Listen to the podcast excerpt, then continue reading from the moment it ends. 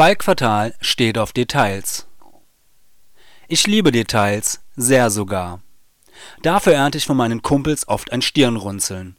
Besonders dann, wenn wir abends an der Theke unseres Vertrauens sitzen und ich nach dem vierten Äppler als Erwiderung auf den Zuruf „ Falk, du bist aber blau “antworte: „ Ja, aber nur pastellblau. Ich mag es halt gerne genau. “Details geben einer Geschichte, egal ob Tatsachenbericht oder der entsprungen, die nötige Würze. Ich kann die Geschichte ohne Details weitererzählen, dann geht sie so: Nach dem vierten Äppler wurde mir schlecht und ich ging nach Hause.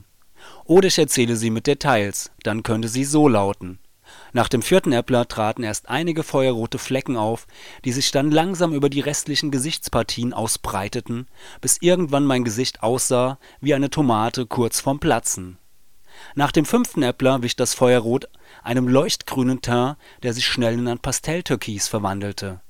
Als ich anschließend von der Toilette wiederkam, hatte mein Gesicht den Farbton ungebleichtes Recyclingpapier. Danach schlappte ich mit hängendem Kopf nach Hause.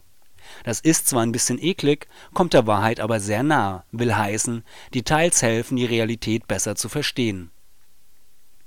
Deshalb finde ich es immer etwas befremdlich, wenn Untergangspropheten von der Islamisierung des Abendlandes schwadronieren und als Beweis dafür immer anführen, dass in Kantinen weniger oder gar kein Schweinefleisch mehr verkauft wird.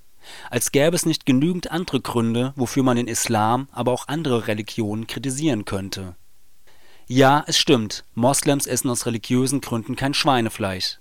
Aber es sind halt nicht nur Moslems, die kein Schweinefleisch essen.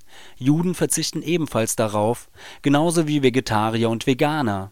Aber auch viele Menschen, die gerne in ein saftiges Porterhouse-Steak beißen, genussvoll ein Coq genießen oder mit Wonne einen Rehrücken verzehren, machen aus gesundheitlichen Gründen einen Bogen um Schweinefleisch. Übrigens aß auch Hitler kein Schweinefleisch, und der steht nun wirklich nicht in Verdacht, ein Gutmensch gewesen zu sein. Die schlichte Wahrheit ist, Ernährungsgewohnheiten ändern sich. In deutschen Küchen wird nicht mehr nur mit Maggi gekocht, gibt es nicht nur Toast Hawaii, sondern auch Falafel, rotes Thai-Curry oder den Hamburger Deluxe mit doppelt Käse. Ein Verzicht auf Schweinefleisch ist also kein Anzeichen dafür, dass die Islamisten Wien belagern, sondern für viele Großküchen ist es einfach praktischer, kein Schweinefleisch anzubieten, wenn eine große Minderheit der Kundschaft kein Schweinefleisch isst. Aber das erfährt man nur, wenn man auf Details achtet. Deshalb stehe ich so darauf, denn Details geben einer Geschichte die nötige Würze